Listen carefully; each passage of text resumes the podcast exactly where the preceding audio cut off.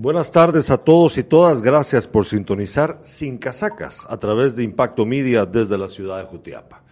Hoy, hoy estamos cumpliendo el cuarto programa dedicado a hablar acerca de la violencia, sobre todo la violencia contra la mujer, con instituciones, las instituciones que son las encargadas de responder, de, de cumplir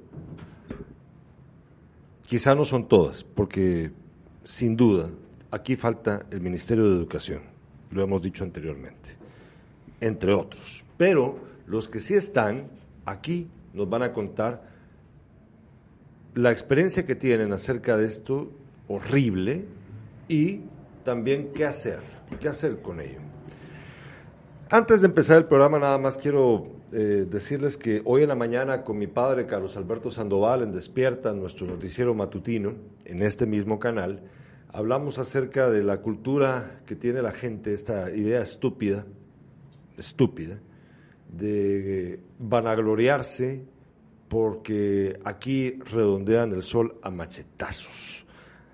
Acá me dieron una, una de las preguntas que vamos a hacerle a, los, a las personas con las que vamos a platicar es acerca de cómo influye la cultura jutiapaneca en la violencia, en la violencia que se ejerce contra la mujer.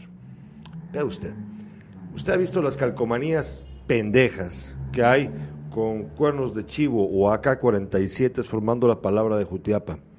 Usted ha visto los, las calcomanías de agujeros de bala con las que la gente quiere decir, somos bien machos, mucha, aquí matamos. Vean ustedes el efecto de esto sobre nuestra sociedad. Ustedes quieren honrar su vida. Esa no es la manera. Aquí hay bandas criminales como los Pasaco, que precisan, eso fue lo que la razón por la cual mi papá empezó a hablar hoy en la mañana acerca de, este tema, que acaban de ser, eh, pues, eh, no sé, eh, uno, uno de ellos fue condenado después de buen tiempo de pasar en juicio. Están las bandas criminales de Jalpatagua, están los sicarios de Jutiapa, que ustedes lo saben bien quiénes son, están los ladrones, las, las gavillas, y está la peor clica de todo el departamento, que son los políticos. Ellos ellos no nos representan, ellos no son lo que nosotros merecemos, lo que nosotras merecemos, hablando, extendiéndome hacia la mujer. No son, no, no lo son. Y entonces abran los ojos, dejen de honrar, de, de, enorgullecerse de que este departamento es un departamento en el que te matan si vos te metes conmigo. Por favor. Qué flaco favor estamos haciéndole a la gente. No es así la vida. Eso no sirve, no funciona. Les agradezco por aceptarme en sus casas y en sus teléfonos. Hoy tenemos un programa gracias a SICAM con Marta Telma Ramos. Licenciada Marta Telma, ¿cómo está usted? Muy bien, gracias. Contenta de estar eh, analizando el día de hoy un fenómeno que afecta a muchas mujeres y que pues tenemos que comenzar a identificar esas líneas de, respuesta desde las diferentes eh, de los diferentes espacios en los que nos encontramos. Así que agradeciendo a todos los invitados que han aceptado el día de hoy, ya vamos a presentarlos. Así que gracias Gerardo por abrirnos la puerta del programa. Vamos a, para, para, poder aprovechar el tiempo bien, vamos a presentarlos a todos, eh, ahorrándonos los saludos, ahorrándonos para poder platicar ya directamente después. Eh, tenemos acá en el estudio a, al capellán. Ay Dios, pero aquí no me pusieron su nombre, capellán. ¿Por qué? ¿Por qué le hacen eso a usted? ¿Por qué? ¿Por qué, capellán? ¿Por qué? Vamos a ver. No, no lo tengo aquí. Pero la capellana, se puede decir así, o es capellán también. Capellán. Capellán, ¿se puede acercar al micrófono o acerque su micrófono a, usted, por favor? Delmi Pernillo, capellán de la PNC. ¿Cómo está usted? Muy bien, gracias a Dios. Aquí conociéndoles y compartiendo con ustedes. Interesante el tema al que se va a tratar. Es primera vez que vengo, pero lo veo emocionante. Y preséntemelo, porque aquí no me pusieron el nombre del capellán. Yo, ya van tres veces y no se me queda. ¿Cómo es? Joés, Joel. Soel. Soel, Soel. Soel Ubaté. Franco. ¿Cómo está usted, señor capellán? Dios les bendiga a Impacto Media también. Gracias por esta oportunidad esta tarde. Dios les bendiga a todos y también a los que están por allá eh, tras las cámaras también. Dios les bendiga al Ministerio Público, ¿verdad? Eh, también me parece que está por ahí el inspector Juner. Felicitaciones, disfrute de sus vacaciones también. Gracias por compartir esto. Y eh, también ahí a la señora jueza también, si está por ahí en ese lugar, Dios le bendiga. Eh, buena tarde para todos, ¿verdad? Mi nombre es algo así, algo así que, que cuesta, cuesta, no se queda, porque casi no se, no, no es, no es muy común. Soel Guate. Ahí, está. sí, estamos siempre eh, atentos para servir. Como capellanía siempre lo van a ver ahorita presente donde quiera. Ahí, ahí miran el chalequito, donde miren el chaleco de capellán, ahí van a ver al capellán Guate Franco. Mi apellido es Guate Franco. Estamos siempre para servirles. Gracias, gracias. Tenemos, gracias a usted, tenemos también de representando a la Municipalidad de Jutiapa a la licenciada Jacqueline Johanna Hernández, directora de la Dirección Municipal de la Mujer. Buenas tardes. Buenas tardes, gracias a todos, a los que nos escuchan por este medio, por este canal muy bonito. Gracias a la licenciada Marta Telma Ramos por hacernos la invitación. Estamos acá en un día muy especial, que es el Día de la Eliminación de la Violencia contra la Mujer, y estamos para servirle en lo que sea en la Dirección Municipal de la Mujer. Y tenemos vía Zoom a, eh, en orden de eh, aparición acá, al inspector Juner, Juner, Juner Batz. Bats, que es hilo. Buenas tardes. Hilo. Yo averigüé, Junior, Bats significa hilo en un, uno de nuestros idiomas mayenses. ¿Estoy equivocado o no?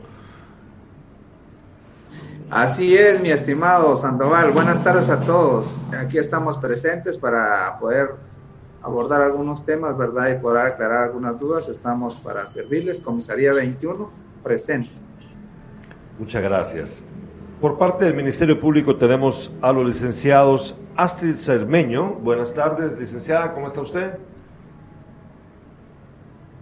Hola, muy buenas tardes, Gerardo. Muchas gracias por tenernos de nuevo en este último capítulo. Sin embargo, eh, muy importante, ya que como lo mencionó la licenciada Jacqueline, mucho gusto en poder saludarla. Eh, Hoy es el Día Mundial de la Erradicación de la Violencia contra la Mujer, entonces, eh, más que estar de fiesta, estamos de conmemoración. Estamos para reflexionar, estamos para analizar qué más podemos seguir haciendo para erradicar la violencia contra la mujer. Erradicar puede ser un término muy fuerte, sin embargo, eh, no creo que vaya a ser mañana, pero creo que se puede lograr. Gracias. Hay que, hay que pedir lo, más, lo máximo, nunca, nunca es suficiente. Nos dice, y también tenemos al licenciado Víctor Hugo Zamora, psicólogo de la Oficina de Atención a, Víctimas del Ministerio Público. ¿Cómo está, licenciado? Buenas tardes a todos, un placer estar con ustedes nuevamente para compartir tan importantes temas de interés para la sociedad cutiapaneca. Un saludo para cada uno de ustedes. Buenas tardes. Muchas gracias. Y por último, y por último, que, es que de verdad la jueza, lástima jueza que usted no se animó a venir hoy aquí, pero un día, un día será. La licenciada Leonora Elizabeth Cordón Arribillaga, jueza presidenta del Tribunal de Sentencia Penal de Delitos de Femicidios y otras formas de violencia contra la mujer y violencia sexual en Jutiapa. ¿Cómo está usted, jueza? Buenas tardes todas y todos, muy bien y gracias por la invitación de compartir con ustedes nuevamente. Jueza, mire pues, ahí está Juner, que Juner está escondiéndose. Dicen que se tomó las vacaciones, pues, yo creo que son babosadas, no se quiso Bueno, eh, vamos a tratar de aprovechar el tiempo a hablar bien y eh, a Marta Telma, licenciada Marta Telma, le doy la batuta a usted. Empiece usted, por favor. Bueno, es eh, en este cuarto foro, después de analizar... Dos minutos, dos minutos para responder cada uno, ¿eh? por favor.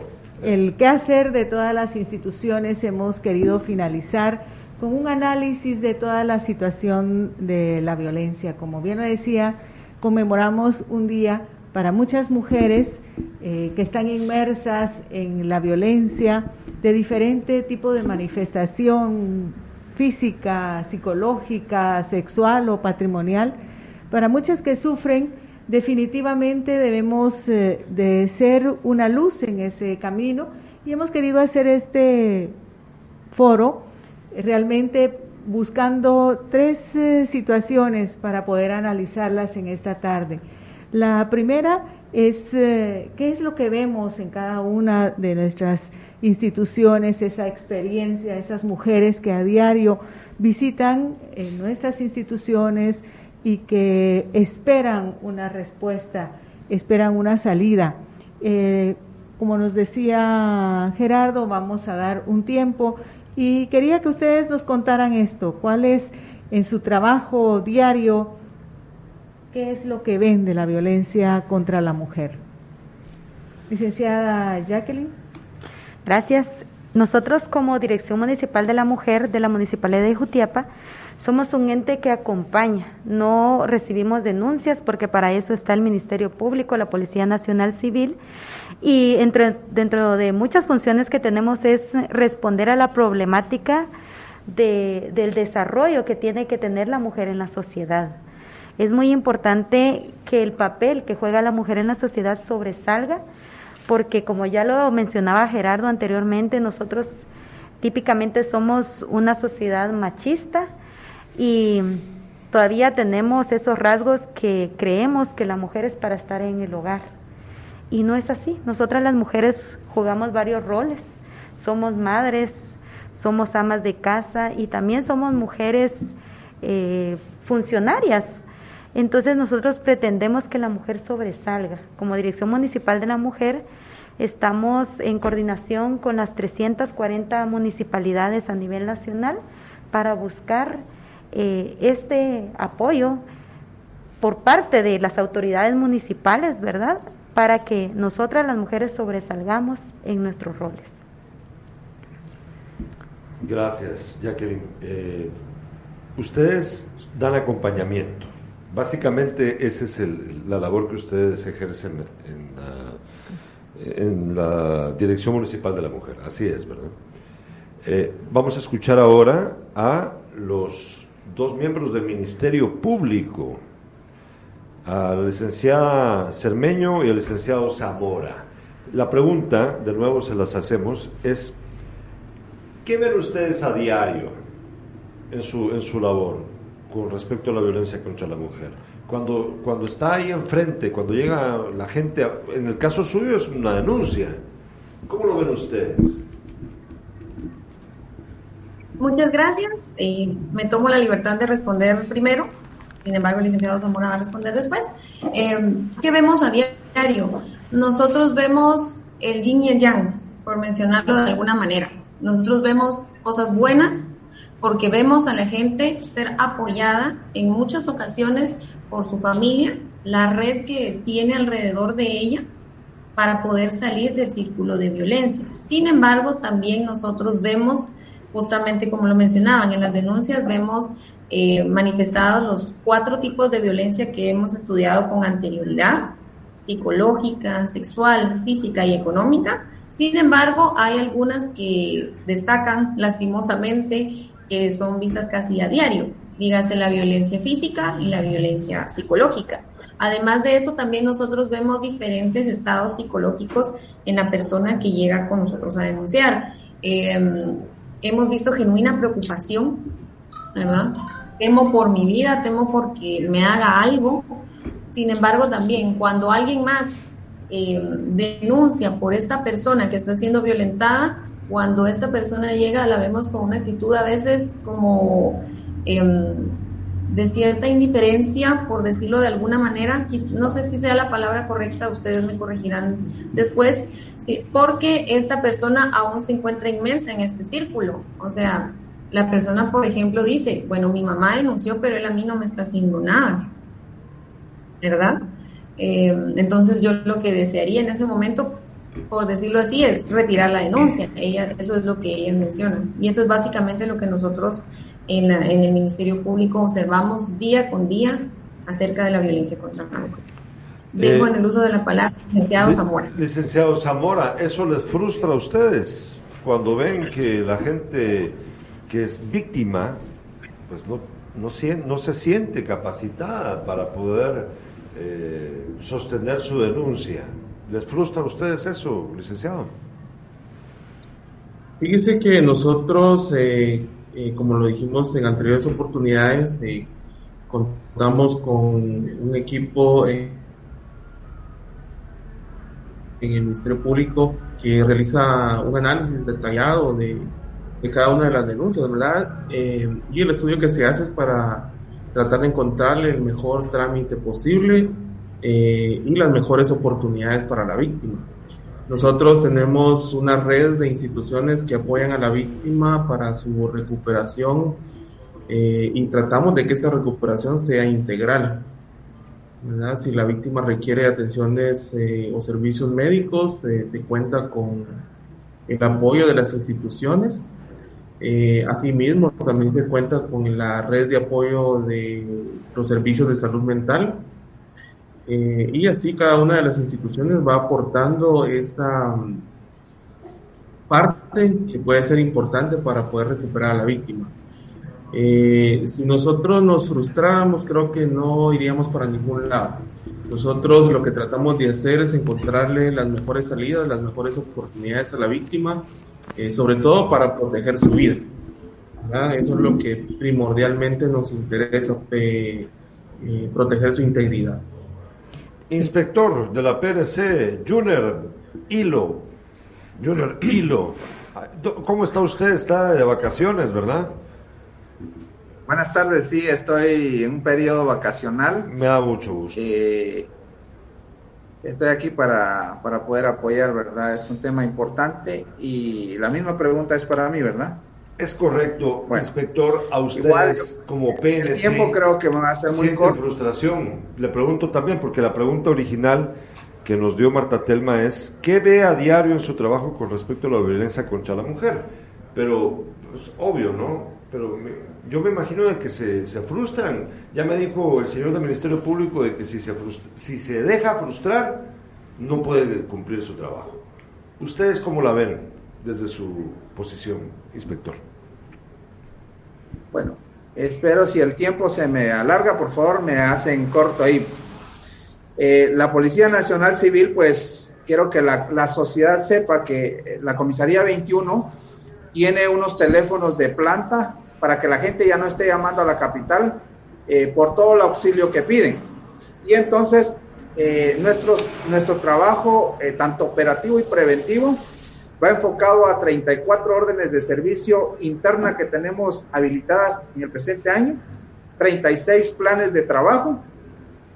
Y nosotros a diario pues vemos un sinfín de llamadas, vemos llamadas por anónimas, vemos llamadas de denuncias por personas agredidas, por personas abandonadas, por violencia, por auxilio, acompañamiento y otras otras, otra, otras situaciones que, que la gente pide auxilio. Y dentro de todo esto, pues hemos contemplado que cuando vemos estos casos muy de cerca, pues es bastante frustrante porque de alguna manera tenemos un parking aproximado de vehículos y un número determinado de personas que al mismo tiempo, por ejemplo, si hablamos de Jutiapa, que tenemos 238 comunidades y que si todas en el mismo momento piden auxilio, apoyo, nos es difícil poder cubrir con dos patrullas en muchos casos. Y entonces, ahí queremos o ahí hemos pedido el apoyo interinstitucional a través de las comunidades también, involucrando a los COCODES, a los grupos y a los líderes. Y hemos podido contemplar que dentro del trabajo eh, rutinario, hablemos de de domingo a, de domingo a sábado, eh, digamos de jueves o de lunes a jueves, podemos ver que hay un gran número de, de denuncias, de apoyo que hay que dar a las personas. En su mayoría son temas extras. Va involucrado el alcohol, eh, también el fin de semana se nos complica porque ya no solo hay alcohol, sino el fin de semana, hablemos de sábado, domingo, perdón, viernes, sábado y domingo, se pone muy complejo el, tema de la, de la violencia porque hay mucha afluencia, muchas personas que consumen bebidas alcohólicas y entonces en muchos hogares pues constantemente están las llamadas y la Policía Nacional Civil pues en algunos aspectos o en algunos casos también ha quedado un poco corto, pero estamos para, para poder auxiliar a los ciudadanos y velar por lo que establece la ley, velar, velar por la vida, la integridad física de las personas, sus bienes y el libre ejercicio de sus derechos. Es parte de lo que vemos día a día. Tenemos mensajes de los espectadores, dice Criminología UMG, supongo que es Universidad Mariano Galvez de Jutiapa. Excelente programa, interesante tema en el marco de la política criminal. Saludos a todos los profesionales reunidos en esta transmisión. Eh, bueno. Eh, Gerardo, ¿puedo hacer una pregunta al Ministerio Público, a la policía? Cuando mencionaban que las víctimas acudían a poner una denuncia, me gustaría saber en, en, ese, en esas situaciones asisten eh, acompañados, generalmente van solas las personas y los rangos de edades en, en que generalmente acuden a pedir ayuda. La, por supuesto vamos a tener en todas las edades, pero generalmente existe algún rango de edad en que pudiera ser eh, la violencia eh, más verse incrementada. Así que, si puedo tomar la palabra. Por favor.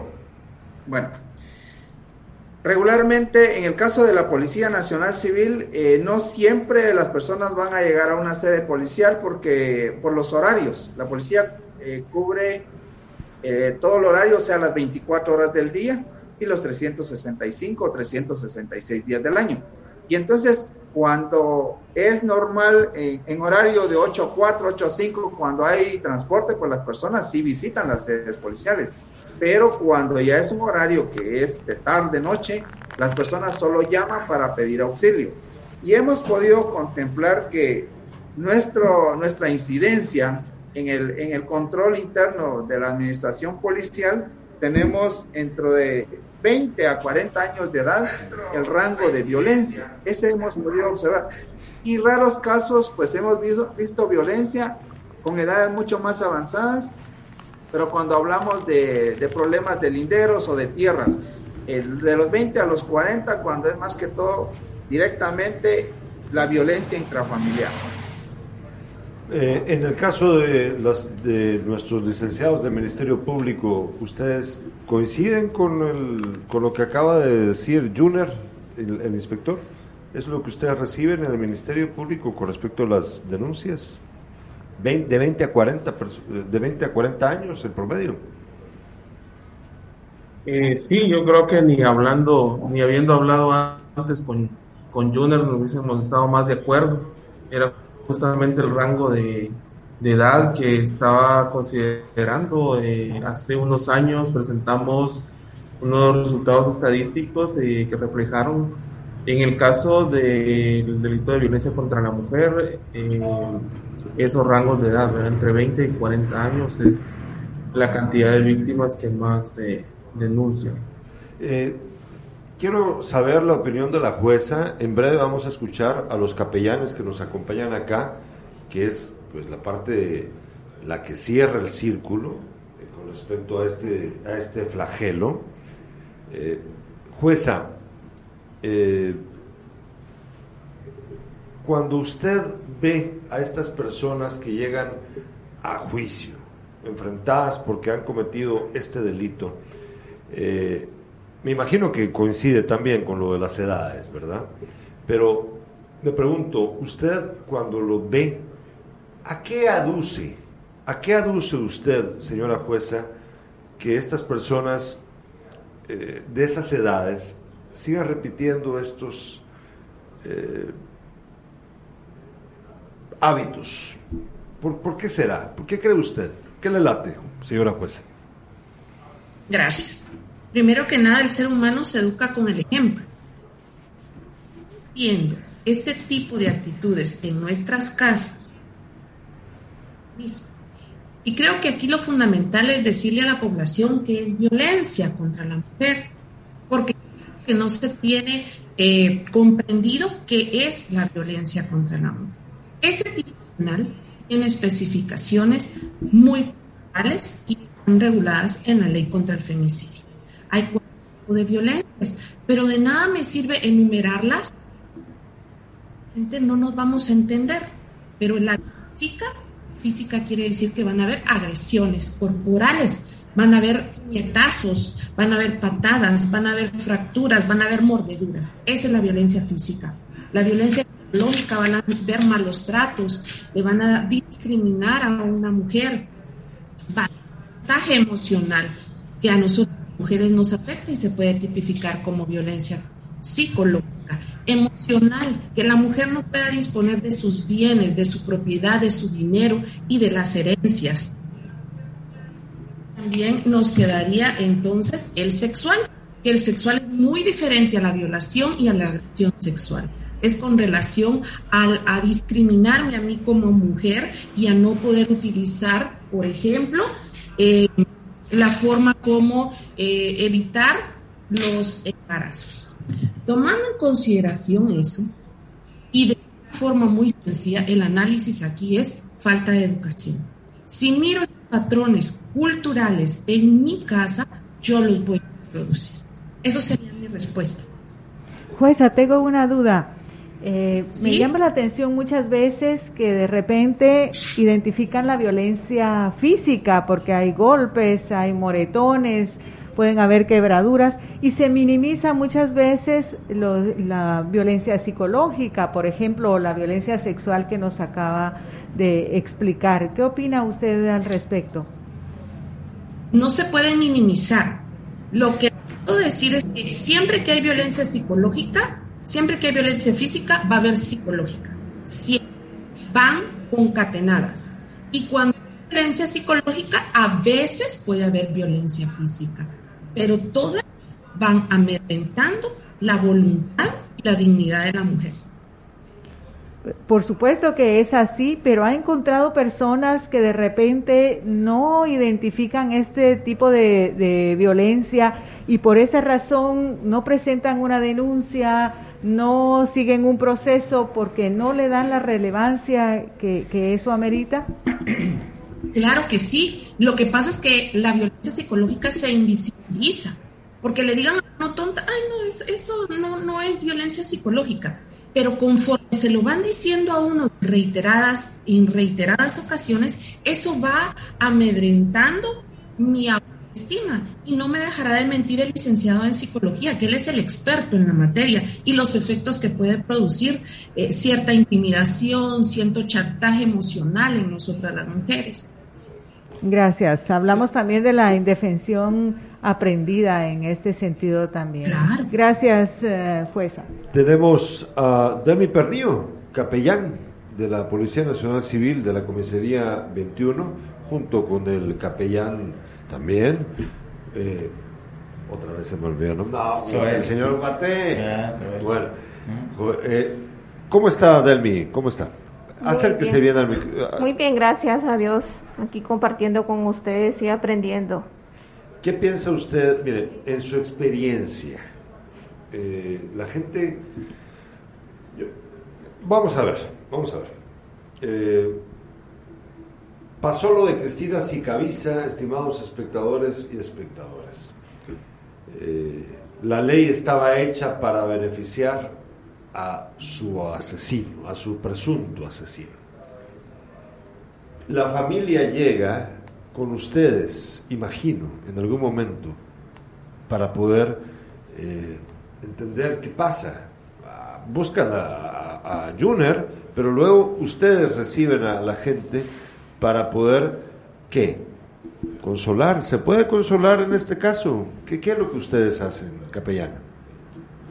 Sí, podemos hablar con ellos, aconsejarles, pero lo primero que tienen que hacer es poner su respectiva denuncia.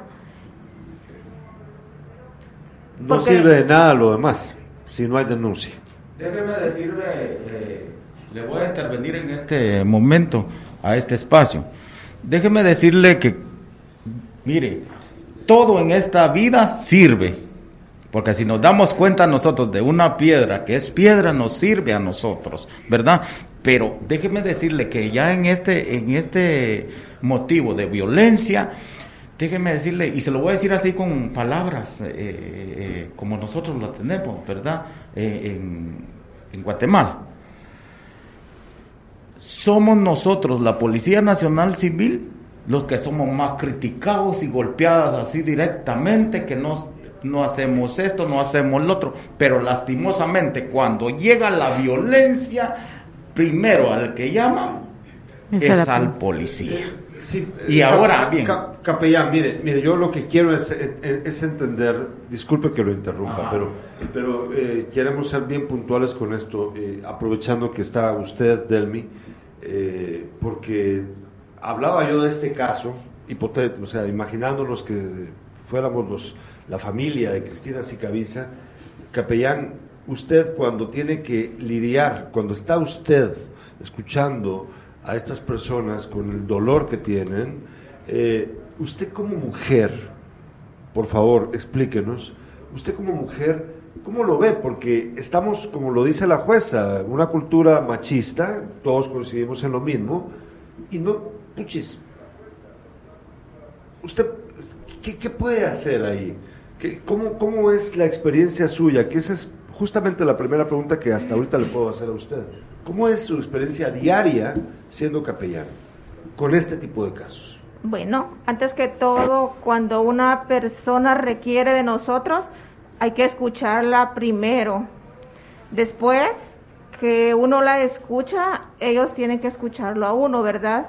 Y, ¿cómo le digo? Este, apoyarle en el momento que está pasando, decirle que le pida a Dios antes que todo, porque Él es el que nos puede ayudar para salir de cualquier situación y ellos también tienen que apoyarnos para dar la información completa de lo que está pasando.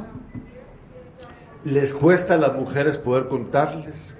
Algunas sí y algo otras no porque todos somos diferentes. Pero, pero ¿qué es más común? ¿Que les cueste o que sea fácil?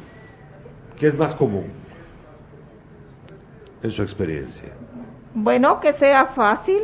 ¿De verdad? Sí, hay unas que cuentan toda la situación que les está pasando porque están con una mujer. Por ejemplo, hay muchas mujeres que llegan con golpes en diferentes partes. Ellas vienen con confianza y muestran. Tengo una pregunta para Jacqueline Hernández de la Dirección Municipal de la Mujer. Usted nos explicó de que ustedes pues acompañan, pero yo he visto y me consta que hay momentos en los que uno, o sea, es denuncia, acompañamiento, es todo. ¿Cuán común es en su experiencia, Jacqueline, la violencia contra la mujer entre la sexual, la económica, la psicológica, la que usted quiera? ¿Qué tan común es? ¿Cuánta gente llega ahí a la Dirección Municipal de la Mujer? Por ejemplo? Nosotros tenemos una red de prevención de violencia contra la mujer. Gracias a eso, en los grupos de mujeres que tenemos, porque también otra de las funciones es promover las capacidades productivas de la mujer, hemos encontrado este año un promedio de 5 a 7 mujeres que se han apersonado con nosotros y con mucha pena, ellos llegan y, y nos cuentan que están sufriendo violencia, porque nosotros en las capacitaciones eh, que, damos en las comunidades ponemos ejemplos de qué es violencia. Como lo mencionaba mm, alguien de nosotros acá, a veces pensamos que cuando le dicen sos tonta, eh, es normal, pero eso no es normal. Nosotros ponemos ejemplos y gracias a eso las mujeres se abren y nos cuentan que ellas sufren de violencia psicológica.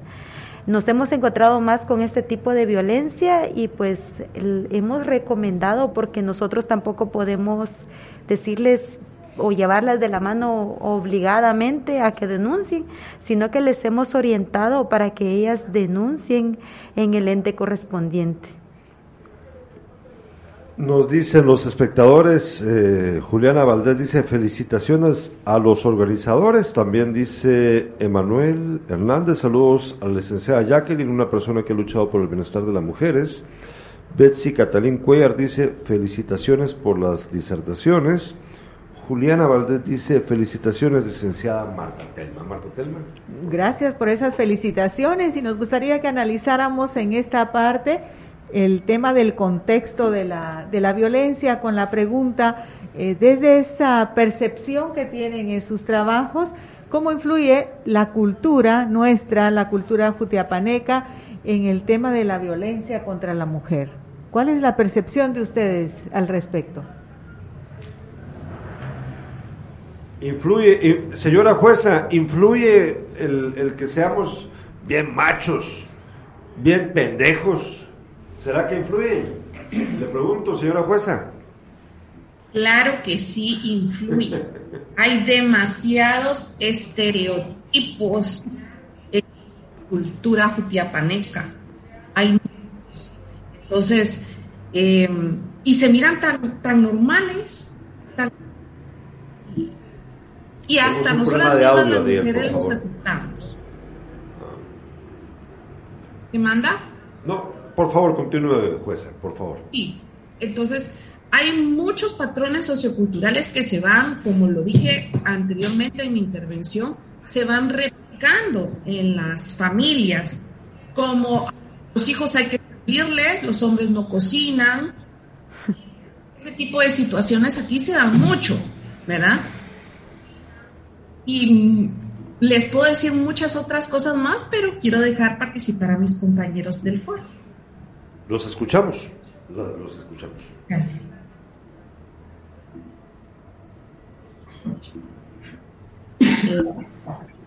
Analizando la pregunta que fue planteada por la licenciada Marta Telma, ella muy correctamente respondida por la señora jueza, eh, nosotros consideramos que sí influye.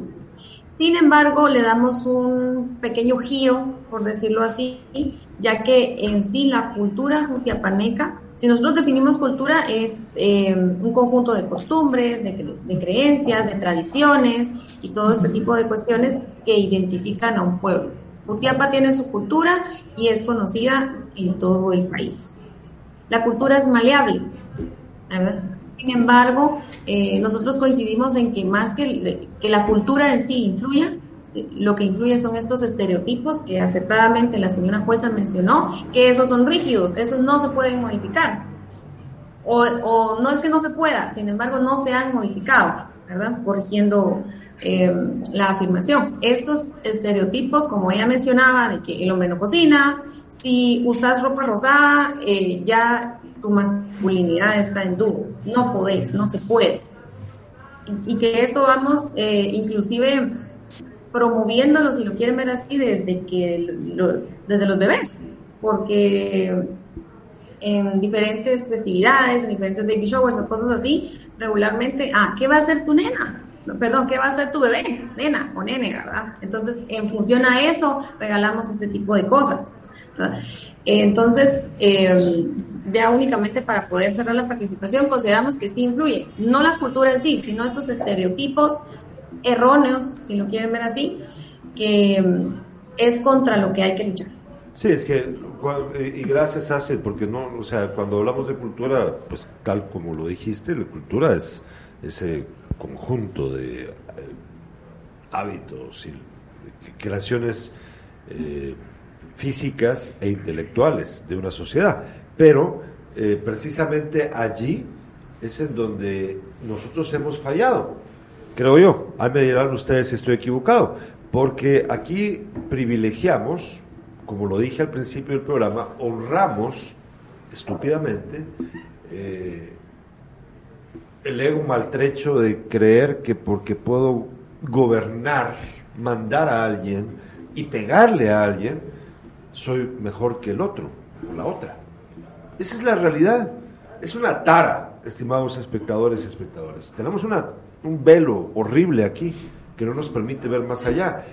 Inspector, Juner, usted, eh, ¿usted cree que podemos, cuando usted ve que alguien es violento con una mujer, que le pega, usted llega a atender la emergencia con sus oficiales y el tipo todavía le está pegando a la mujer y él dice es que es mía y yo le puedo pegar porque es mía. ¿Le ha pasado?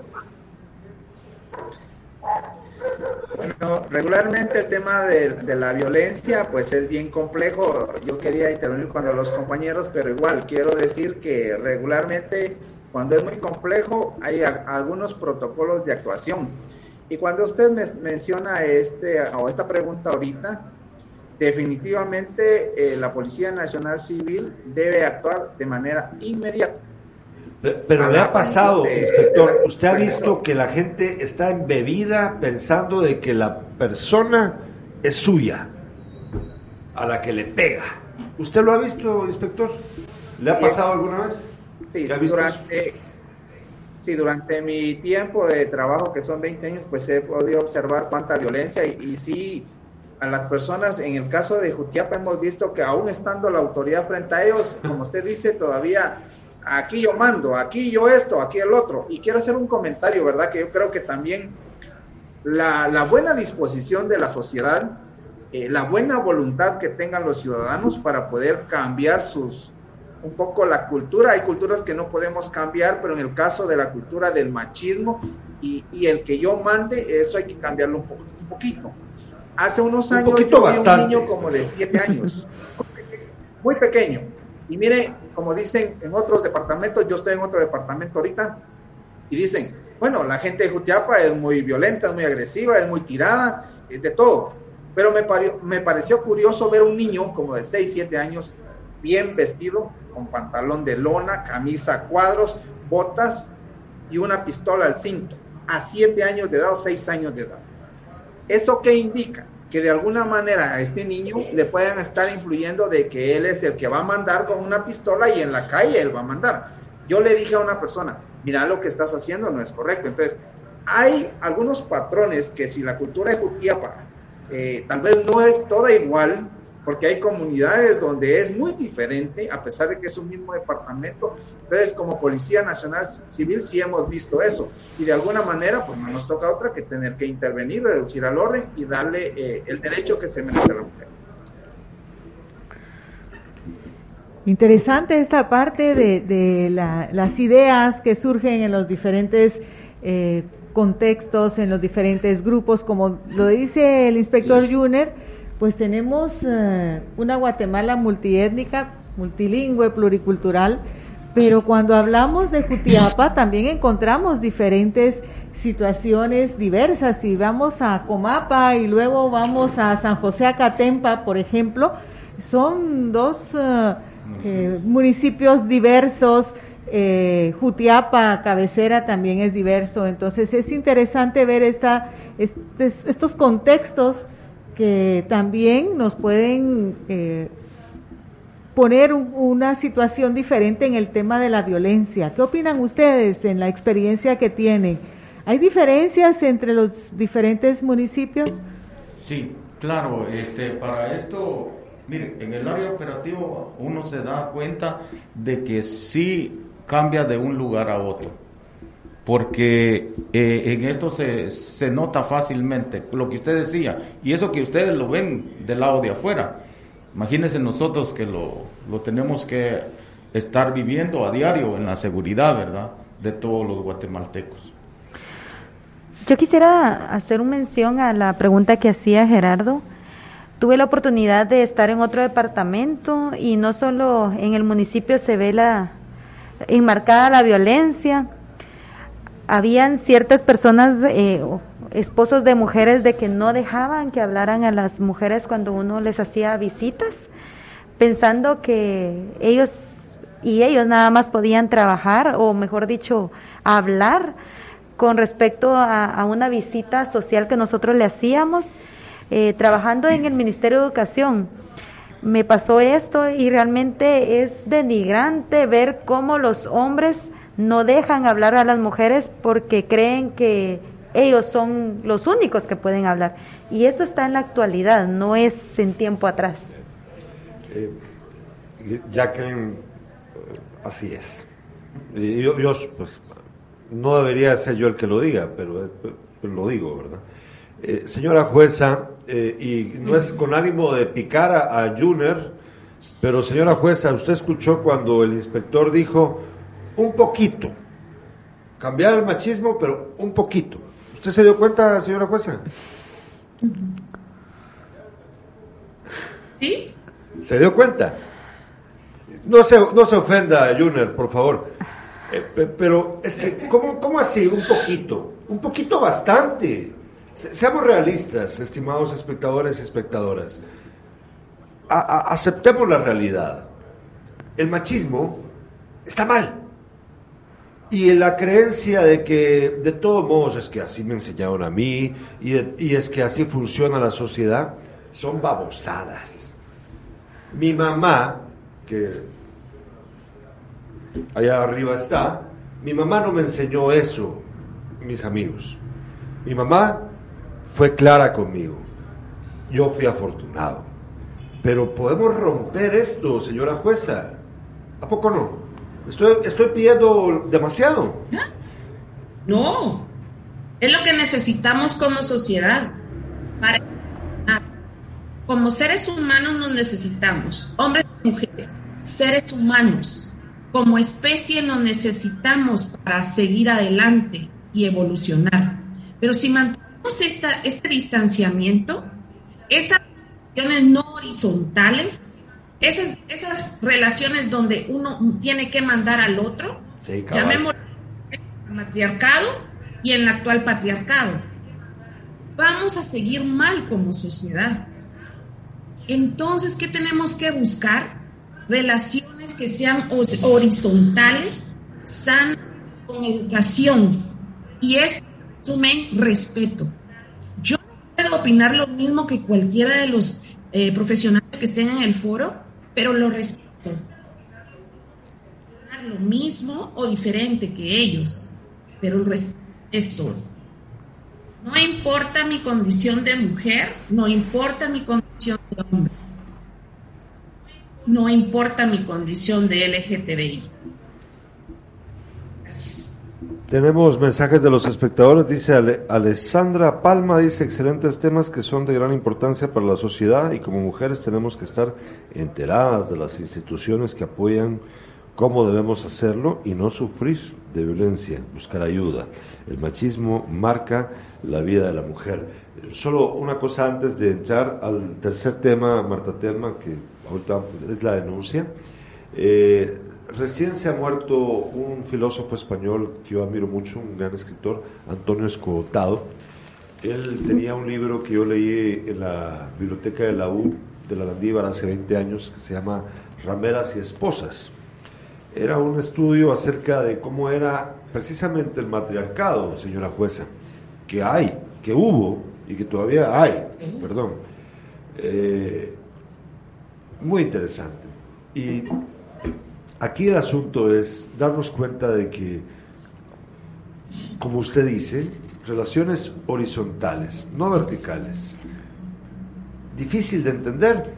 Yo creo que no. Lo que pasa es que hay que tomarse el tiempo, ¿verdad, licenciada? Pero en eso ponemos una denuncia porque el sistema no funciona y nos pegó nuestro marido, nuestro novio.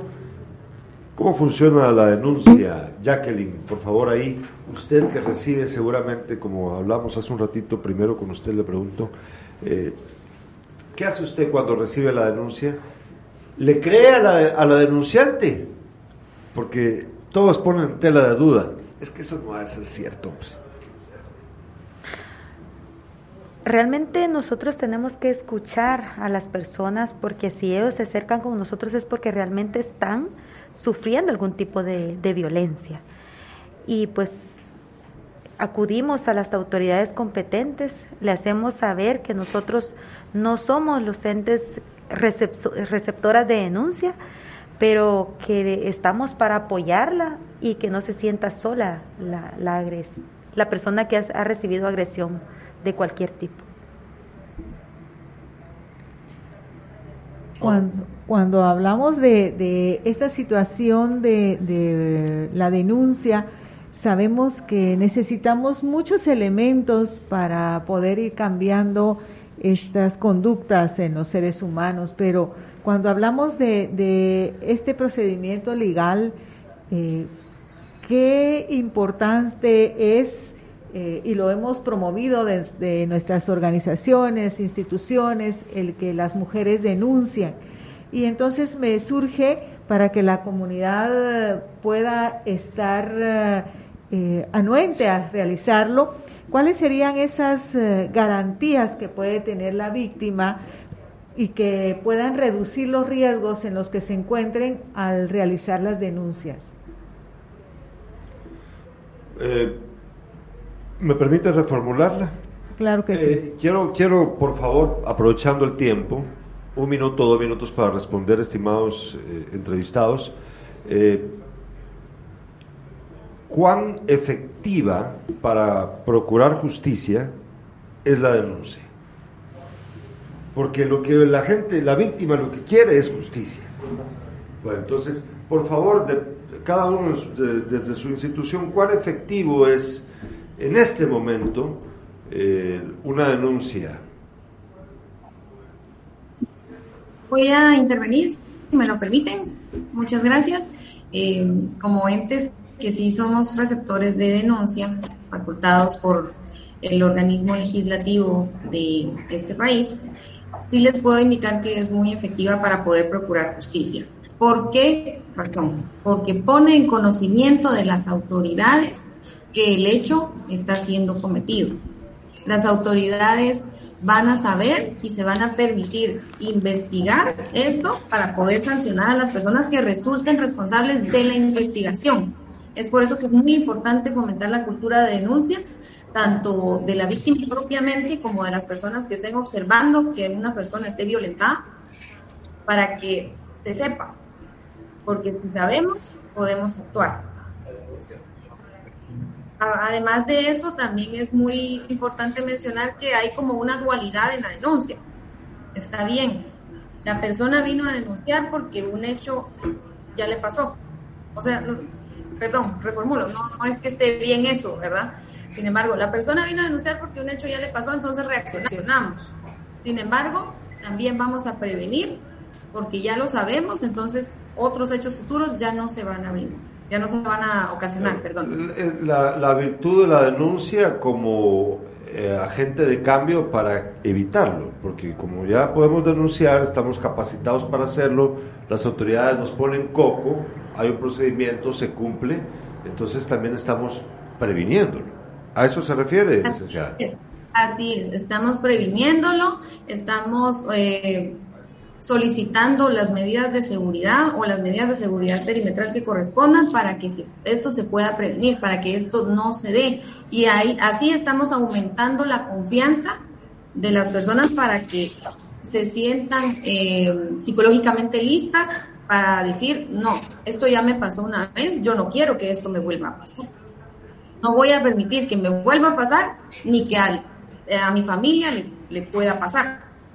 Eh, eh, señor inspector, en su caso, usted con, con, la denuncia, ¿usted cree cuál efectivo es para el trabajo de, los, de la Policía Nacional Civil para obtener resultados positivos, la denuncia?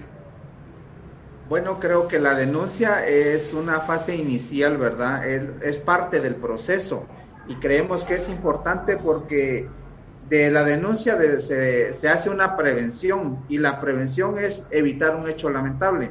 Entonces, cuando las, personas están eh, conscientes que deben de denunciar, pues la autoridad, en este caso como Policía Nacional Civil, pues eh, pone un alto al, primer hecho de, incidencia delictiva y posterior pues va a, a cursar esa denuncia donde va.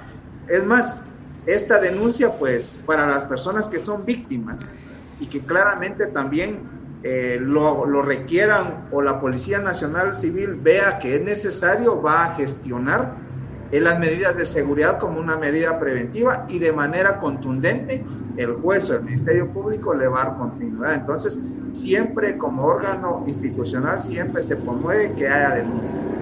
Señora jueza, señora jueza, eh, pues yo sé que estoy haciendo una pregunta obvia, ¿verdad? Pero cuéntenos, por favor, ¿qué importancia tiene la denuncia para cambiar nuestra realidad? Es importante porque entonces ya da el estar a las autoridades para que inicien una investigación, una investigación con debida diligencia. ¿Qué quiere decir eso? Reunir todos los elementos para presentarlos ante un juez y ser juzgados. En relación a eso, quisiera agregarles que como órganos especializados nosotros estamos en la obligación de decretar medidas de seguridad, como el Tribunal de Sentencia y prorrogar el tiempo que se consideren necesarios. Hasta nosotros llevamos de enero a junio de este año 1.235 medidas de seguridad como tribunal decretado. Eso se pone de manifiesto el índice de violencia que existe. Eso quiere decir que denuncias ya llegaron al tribunal. Se da la importancia de eso porque se le da un seguimiento, una continuidad y una protección a la víctima y a sus allegados, porque no es únicamente a ellas a las que se protege, sino a las personas que viven en su círculo familiar. Eh, tenemos mensajes de los espectadores, nos dice el licenciado Obdulio Olivares, para errar, para erradicar, me imagino quiere decir, para erradicar el machismo y la violencia contra la mujer, es el temor a Dios, principiando por amarse a uno mismo. Si uno mismo no se ama, menos podría amar al otro. Eh, mi estimado Obdulio, está muy bien, estoy de acuerdo con usted que hay que amarnos y así respetar al otro, pero vivimos en la jungla y necesitamos leyes e instituciones que hagan cumplir la ley.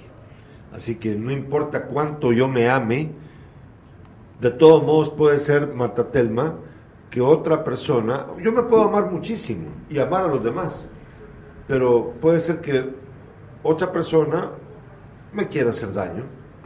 Y no importa cuánto ames a Dios, te pueden hacer daño igual. Es la realidad de la vida. Lo que necesitamos son instituciones fuertes que defiendan nuestra, nuestros derechos. Yo le quiero intervenir en este Por favor, diga, por favor, capellán. Me gusta intervenir en esto Acérquese. ¿Sabe por qué? Porque fíjese, amado oyente, que el que está ahí hablando de las cosas de Dios, es que, es que esas no, no son cosas, no son leyes terrenales, son leyes celestiales.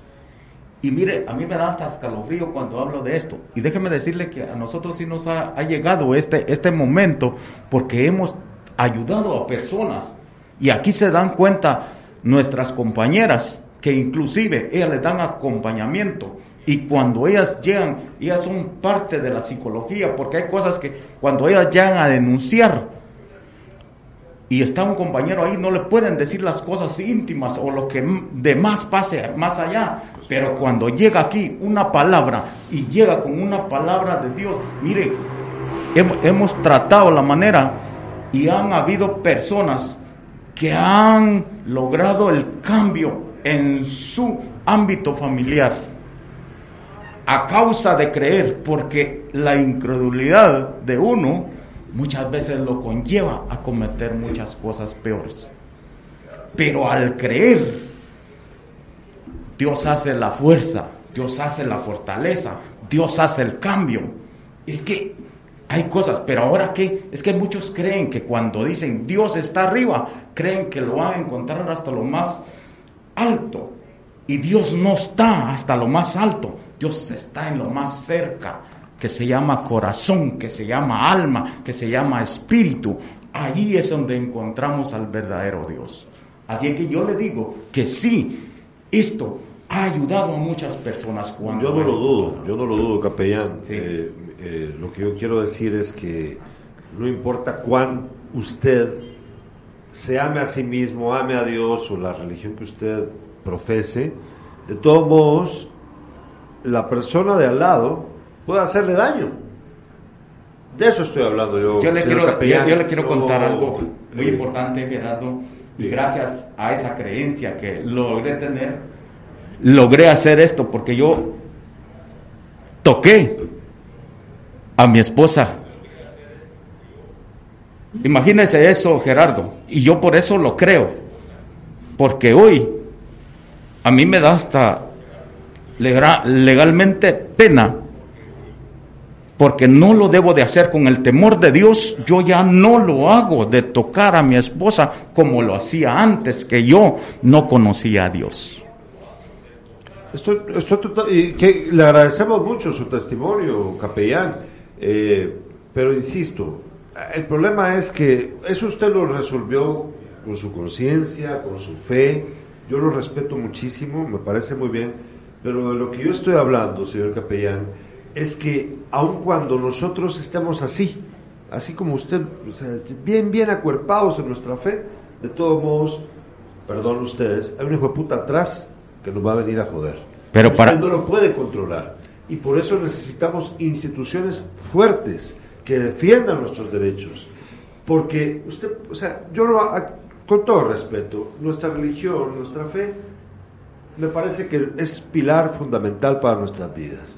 Pero para, res- para resolver el hecho de que en este país, ¿cuánta gente han asesinado? ¿Cuántas mujeres han asesinado este año?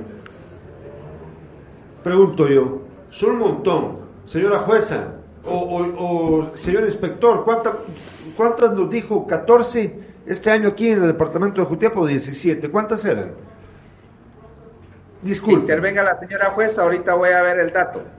Gracias. Señora Señora, jueza. jueza, por favor, dígame usted qué piensa. Ocho procesos de femicidio ya eh, pendientes de debate oral y público en el tribunal.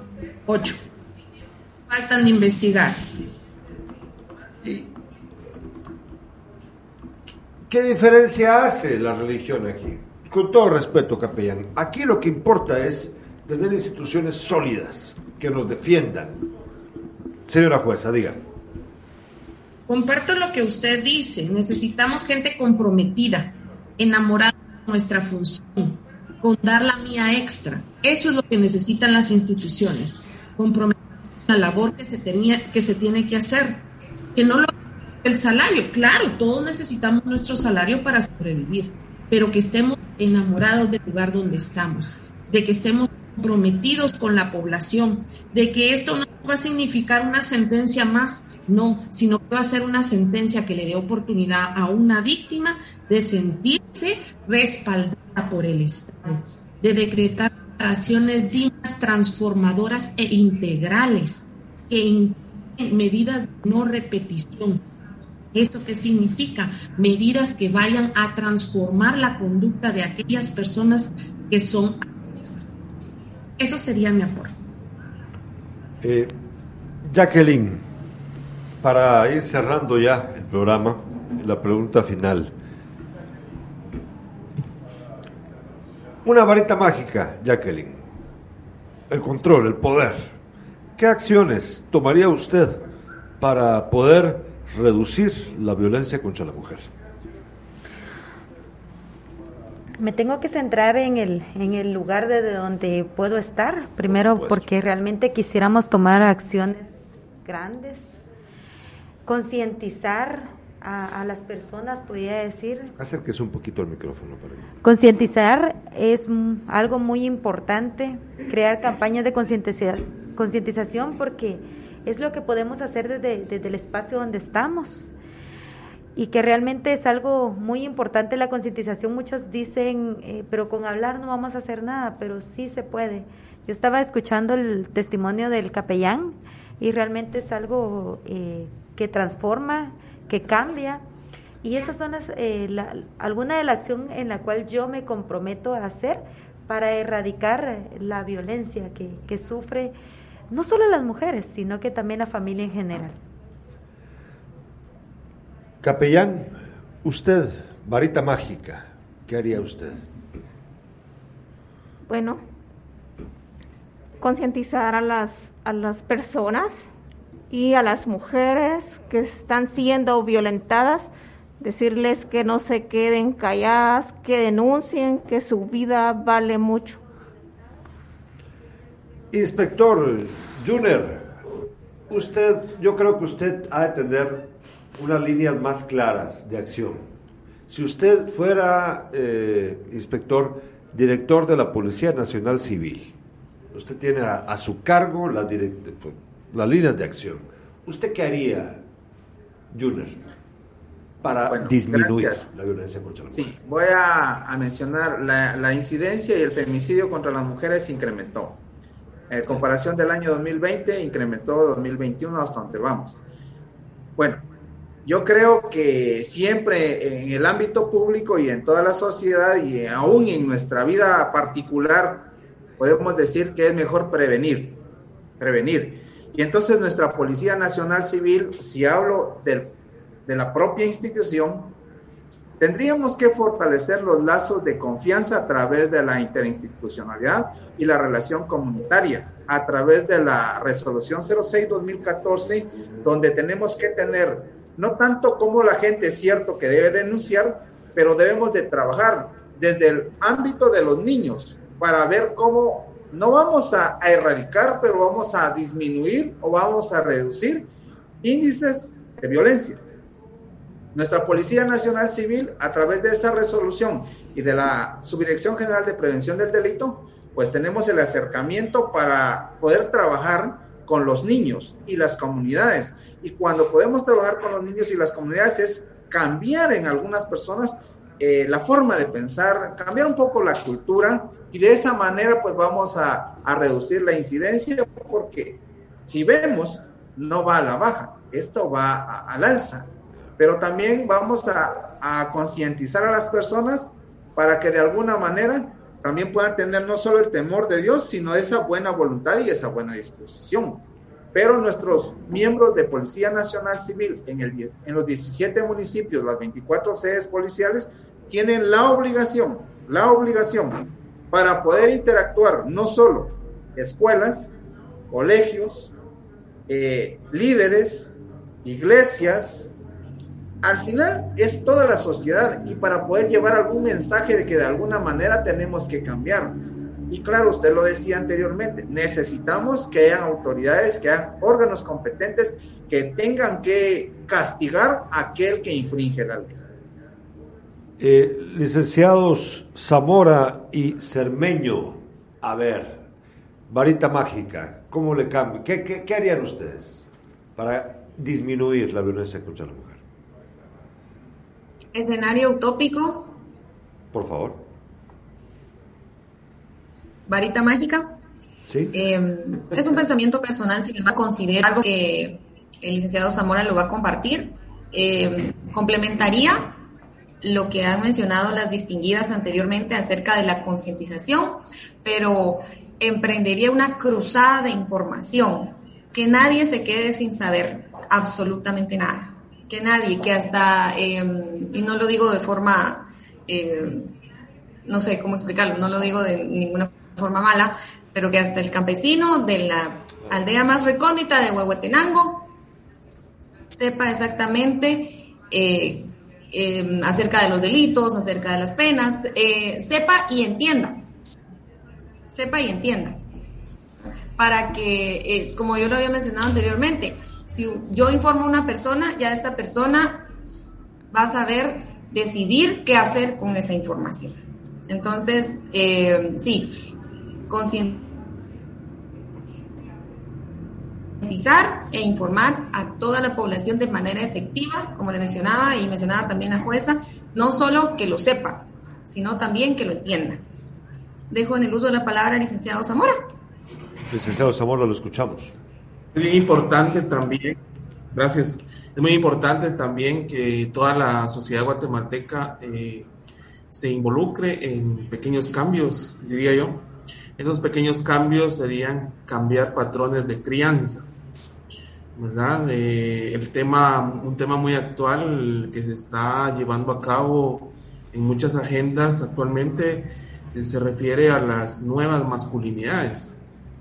Aunque yo entiendo que no son tan nuevas porque pues yo tengo 40 y algo de años y mi mamá hace 40 y algo de años me enseñó a lavar trastes, a colaborar, a participar de la limpieza de la casa.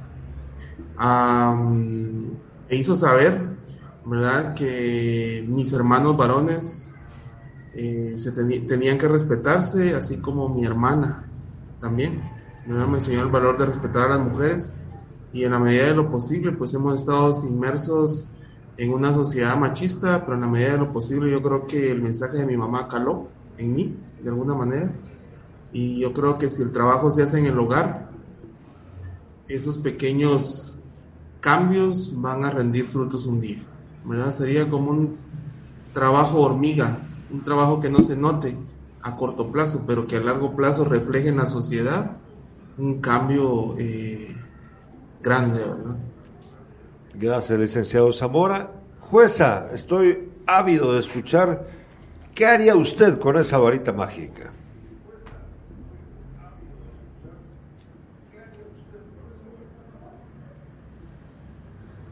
Lo que estoy haciendo hasta el momento son acciones que necesita la, la sociedad guatemalteca, es dar la mía extra a cada momento que tenemos.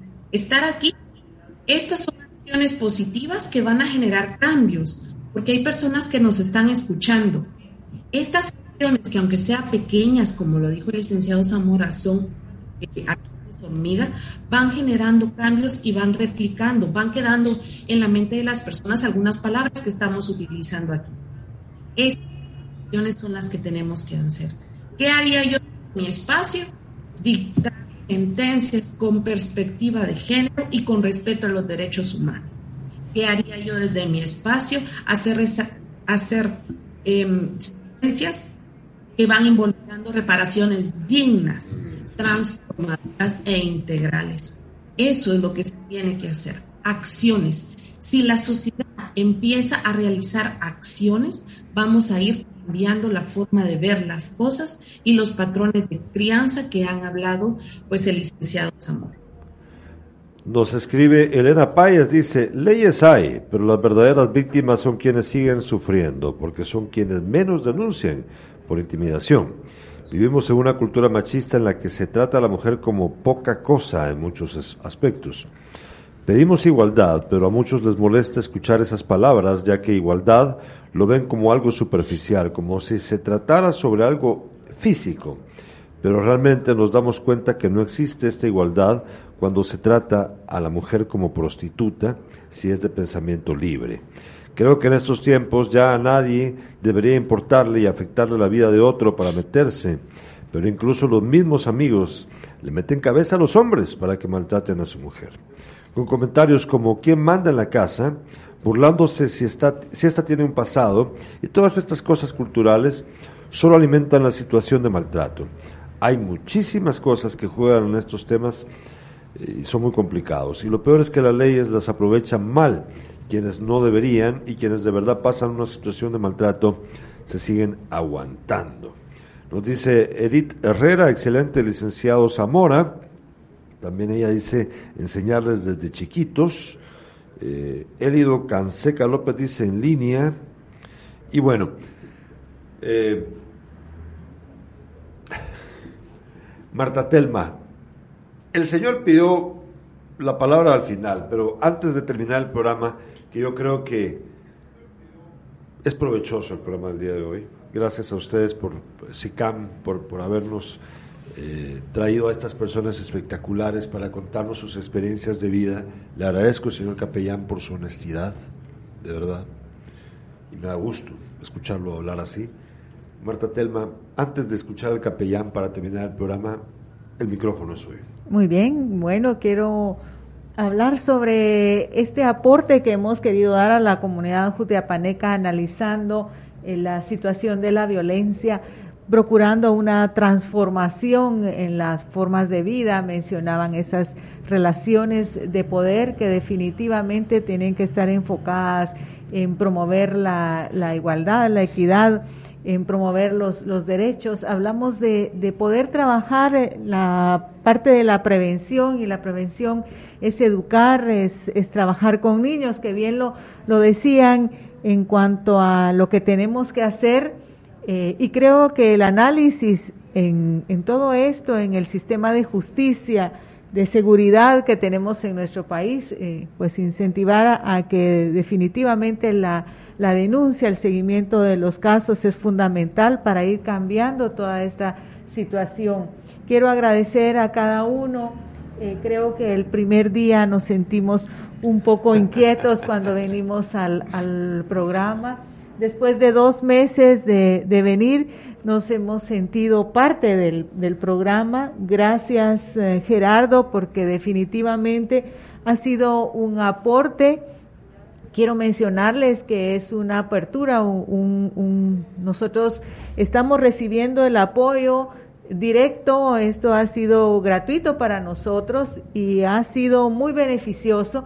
Agradecemos Gerardo y a todo el equipo que está con, con usted porque definitivamente nos hemos sentido cómodos. Y gracias por todo lo que eh, ha hecho por SICAM. El, el, proyecto ha sido corto, cuatro meses, y la verdad es que contar con este selecto grupo de, de personas trabajando día con día, los conocemos, sabemos de, su aporte y de su trabajo continuo. Creo que es algo que no hemos mencionado, la necesidad de vinculación. Existen redes y, esta es una red que hemos establecido, nos hemos unido, hemos contado con el apoyo de todos hemos tenido ya un contacto personal, ya no es solo a través de, del, de, del programa y eso creo que nos puede hacer crecer como Jutiapa ciudad y como departamento para poder ir realmente transformando lo que vivimos en el tema de la violencia, el tema de las situaciones de migración que también estamos uh, identificando y que el proyecto ha querido eh, abordar y que esperamos también poder tocarlo algún día en el, en el programa. Así que gracias a todos y creo que pudimos hacer una sinergia en, en Jutiapa eh, y seguiremos, ¿verdad? Estamos todavía a un mes de, del programa, así que gracias Gerardo, para que pueda cerrar. Eh, el sí, capellán. Solamente quiero pe pe picar un poquito, jueza y Juner, estamos pendientes. Capellán, capellán, lo escuchamos para terminar el programa. Es suya, es suyo. Dios les bendiga. Con todo respeto que ustedes se merecen, me voy a quitar la mascarilla. Por favor, ¿verdad? Quiero felicitar a las mujeres, de veras de todo corazón, el día de hoy. Y más a ustedes que están presentes a este lugar, Gerardo. Yo creo que debemos de felicitar a esas mujeres valientes que están representando a la no violencia en contra de ellas mismas.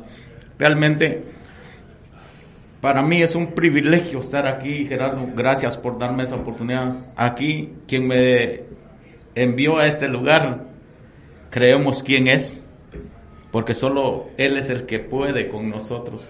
Si, si, está conmigo, puede estar contigo. Y también para las mujeres que están allá en su casita, licenciada, jueza y Ministerio Público y todas aquellas que están ahí viéndonos por este medio, yo les envío un, un abrazo, no sé cómo decirles, pero hoy luchemos por eso, para que ya no hayan mujeres maltratadas, para que ya no hayan maldades. Miren, hay niñas que han sido violentadas. Realmente a veces me conlleva a mí llevar esto. Y miren, disculpen si yo, no sé, la voz se me pone así, pero soy así. Me volví sensible. Yo era machista, pero me volví sensible. Y eso no lo pude hacer yo. Solo no lo pude hacer. Hubo alguien quien lo hizo conmigo. Yo quiero hoy hacer algo muy importante. Quiero orar por todas esas mujeres jutiapanecas. Y no solo jutiapanecas, guatemaltecas. Y no solo guatemaltecas, universales, mundiales. ¿Sabe por qué? Porque Dios le dio la oportunidad a la mujer para dar vida. Recuérdese, y que alguien venga a quitarle la vida a la quien da vida. Pero sí va a haber, porque Jesucristo vino también a perdonar todo esto. Pero no podemos nosotros encontrar salvación si no reconocemos quién es el verdadero Dios. De esta manera quiero despedirme con ustedes y con el permiso de ustedes me voy a quitar la gorrita que tanto para mí en esta institución a los últimos años me ha conllevado a ver esto. Quiero leer esta lectura bíblica y oigan lo que dice las Sagradas Escrituras. Esta Biblia, claro, es que un hombre la hizo, cualquiera dicen todo, es que esta es, eh, fotocopiada y un montón de situaciones. Pero hay algo de que debemos de creer. Lo que Dios dejó establecido, las leyes, las leyes terrenales, yo no le digo que no son, claro, estas son las leyes que nos están ayudando en el país. Y es lo que estamos peleando hoy, para que se cumplan, para que se cumplan. Pero la de Dios ya está establecida para todos. Una vida y una muerte. Pero después de esta, sea que haya una vida, una muerte final una vida eterna. Vamos a despedir esto y yo quiero, allí donde están, quiero orar por todas las mujeres y por todos los jutiapanecos, no importa, desde el, el más grande, desde el que está naciendo hoy, desde que está, desde aquel que está naciendo hoy, 25 de noviembre del 2021. Esta palabra la leo siempre en el nombre del Padre, del Hijo y del Espíritu Santo. Oiga lo que dice esta palabra.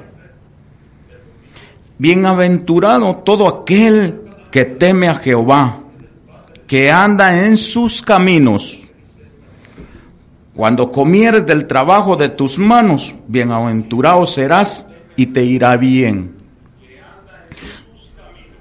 Tu mujer será como vid que lleva fruto a los lados de tu casa. Tus hijos como plantas de olivo alrededor de tu mesa. He aquí así será bendecido el hombre que teme a Jehová. Bendiga Jehová de Sión y veas el bien de Jerusalén todos los días de tu vida y veas a los hijos de tus hijos en paz sobre Israel, o sea, en paz en tu casa, en paz en tu hogar, en paz en tu trabajo. Yo bendigo la vida de ustedes, mujeres, porque han dado fruto, tienen hijos, y ese es el fruto de tu vientre, Jesús. Así lo dice la palabra. Así que en esta tarde yo quiero orar inclusive por este medio que me dio esa oportunidad de estar acá. Y gracias a mi madre también. Gloria a Dios, gloria a Dios, porque si no, no estuviera en este lugar. Así es que terminemos con esa oración que es el Padre nuestro, que Jesús dijo que cada vez que oraras, iniciaras con un Padre nuestro y terminaras con el Padre nuestro. Padre nuestro que estás en los cielos, santificado sea tu nombre. Vénganos en tu reino y hágase tu voluntad así como lo haces en el cielo. Danos hoy el pan de cada día y no nos dejes caer en ninguna tentación y líbranos de todo mal. En el nombre de Jesús esta tarde, esta noche. Bendigo la vida, Señor, de este medio de comunicación. Bendigo, Señor, la vida de todas las mujeres jutiapanecas. Bendigo la vida, Señor, de aquellos varones que todavía son machistas, Señor. Pero yo sé que con tu presencia en el corazón de ellos cambiará, Señor, la actitud de ellos. Para que ya no le hagan daño a sus seres queridos, a sus esposas y a sus hijas. Señor, en el nombre de Jesús esta tarde, Señor, es lo que yo te pido, Señor, en esta tarde y en este medio de comunicación. Bendice este proyecto, Señor, y los demás que hay Señor, así como lo necesito yo, lo necesita todo funcionario, hasta el presidente, Señor, Él lo necesita mucho, Padre bendito en el nombre de Jesús. No digamos aquel último que están haciendo en este lugar. Bendice a mis compañeros policías y dale, Señor, la mejor sabiduría e entendimiento para poder atender y servir con amor y de poder ayudar a quienes lo necesitan aquellos que llegan, Señor, a pedir ese auxilio, Señor. Padre, hoy en esta tarde bendigo la vida de todos. Bendigo la vida de mi esposa que está en el, lugar, de mis hijas, Señor. De mi madrecita linda que está en ese lugar. Padre, gracias. En el nombre poderoso de Jesús, nos podemos despedir de este lugar, pero no de tu presencia, porque tú andarás donde nosotros vayamos. Gracias Padre, gracias Hijo, gracias Espíritu Santo, en el nombre de Jesús. Amén y amén. Dios les bendiga, Dios les guarde. Feliz tarde. Muchas gracias, capellán, muchas gracias. Eh, capellán, yo quiero más mujeres haciendo lo que está haciendo. Eh, usted debe de tener voz cantante aquí. De eso se trata. Eh, yo le agradezco mucho, capellán, les agradezco mucho a ustedes. Mañana, hablando de religión, mañana vamos a tener al padre Víctor Ruano. Aquí a las 7 de la noche va a estar platicando con nosotros de lo que le gusta y de lo que no le gusta. Va a hablar claro y pelado con nosotros el padre Víctor Ruano. Mañana a las 7 de la mañana también despierta con mi padre Carlos Alberto Sandoval. Le agradezco, Marta Telma, les agradezco a todos ustedes que están ahí pendientes del programa, a ustedes entrevistados y entrevistadas. Muchas gracias por haber estado con nosotros. Ella tiene que tener la voz cantante. Gracias, nos vemos mañana.